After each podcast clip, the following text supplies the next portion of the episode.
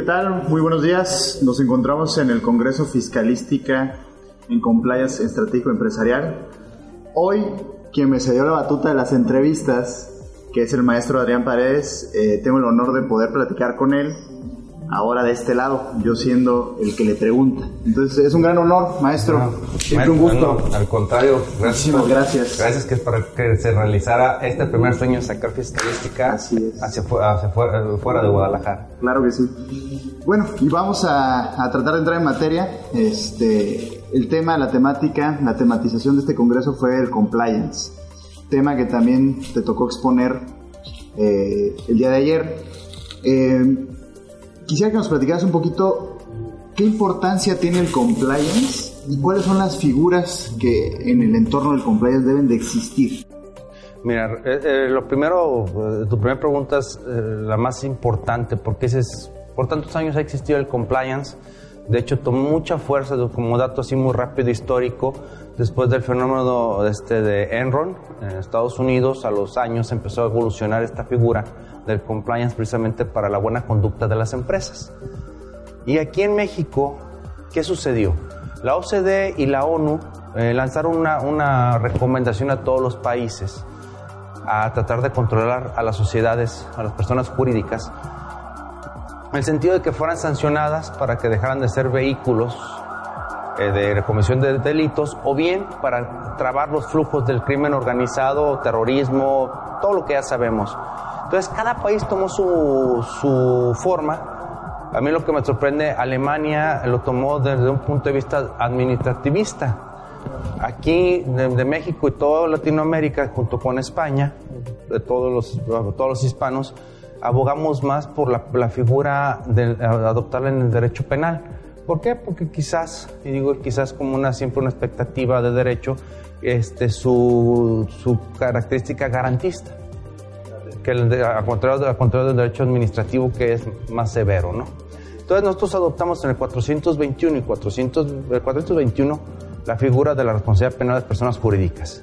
Y te dice, bueno, pues quiénes van a ser y por qué, por qué por los directivos, por qué por no tener una gestión de riesgo, un adecuado sistema de gestión de riesgo. Y dices, bueno, ¿y eso qué? Entonces de ahí sale la figura del compliance Sí, ¿por qué? Porque el órgano de dirección, que puede ser un administrador único o un consejo de administración, debe tener alguien que les ayude a vigilar y disminuir los riesgos. O sea, así es donde empieza. Y dentro de, de esta estructura que mencionas que el órgano de administración de la empresa debe de tener esas figuras, ¿cuál es la importancia? Habla eh, a nivel internacional de un oficial de cumplimiento, como ya lo mencionaste, pero denominado CCO. ¿Qué, es, ¿Qué es esta figura y, qué relevancia tiene en la organización? Ahora ya, ya le vamos dando ahora sí a ese proyecto le estamos dando figura con tu pregunta, me agrada el, ritmo que vamos.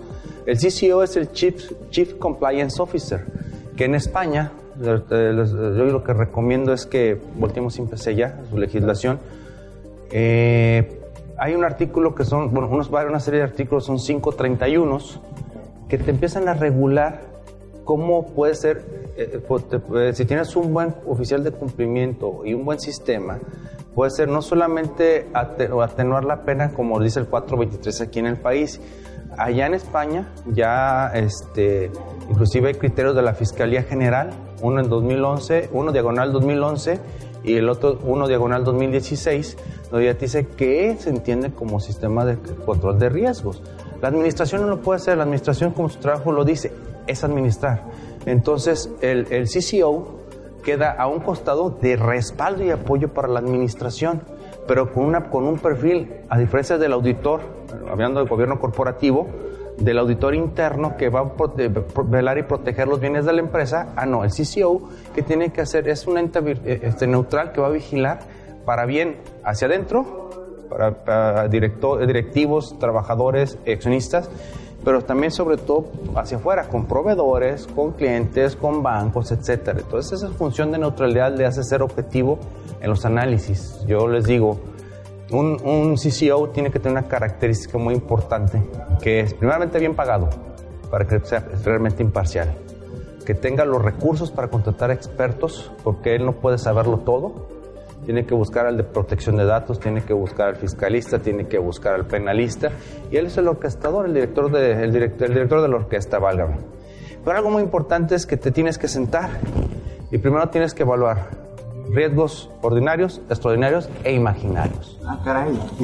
Ok, está interesante. Me estás hablando de tres ordinarios, ¿y cuáles son los imaginarios? Va. Voy a explicar para que, para que veas el matiz con el que tiene que tener la visión el CCO. Eh, ordinarios, cuando te sientas eh, por primera vez para una organización para crear el, compliance, platicas con, la, con, el mismo, con el mismo equipo de trabajo de la organización para ir este, señalando y aprendiendo de ellos, que son los ordinarios. De una segunda plática, una segunda retroalimentación, ya vienes un poco más familiarizado. Suceden los extraordinarios o son aquellos que de repente evoluciona una norma oficial mexicana, entonces son extraordinarios porque van saliendo. Entonces tienes que estar muy bien documentado y actualizado, en este caso hablando específicamente de normas oficiales mexicanas, que su observancia, lo sabemos, es obligatoria. Pero los imaginarios es algo muy, muy interesante porque una cuestión que pues, no, no, no, lo inventé yo, nadie inventa ya, a estas alturas nadie inventa nada, en alguna lo leí. Y es pues sentarte y observar. Yo les digo, pónganse las botas para andar entre las vacas, para que cuando pises algo, que una S de una vaca, ahí tienes que decir dónde está para que no vuelva a suceder.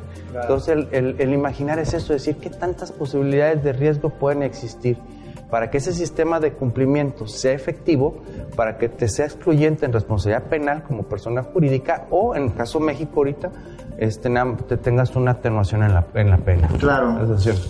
Fíjate aquí, digo, para empezar a cerrar la cápsula, encuentro el matiz bien interesante. Gobierno corporativo es una cosa y el compliance es otra pero tienen que ir de la mano, estamos de acuerdo.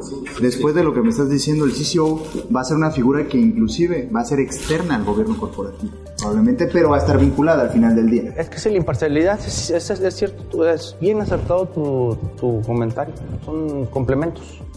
Pues bueno, la realidad es que es un tema tan amplio, tan nuevo, tan poco explorado por muchos, y yo creo que el, Congreso de eso se trata, ¿no? De, de generar conciencia a asesores, a empresarios, a profesionistas de que es necesario este tipo de situaciones. ¿Qué mensaje nos podrías dejar? Fíjate aquí en esto, eh, para cerrar este Raúl, Raúl de verdad, este, desde que platicamos el proyecto aquí para realizarlo en Tijuana y el término compliance, tú lo propusiste, a mí, me agradó, que casualmente lo que estamos empezando también como, como firmas, estamos, Con, con estos servicios.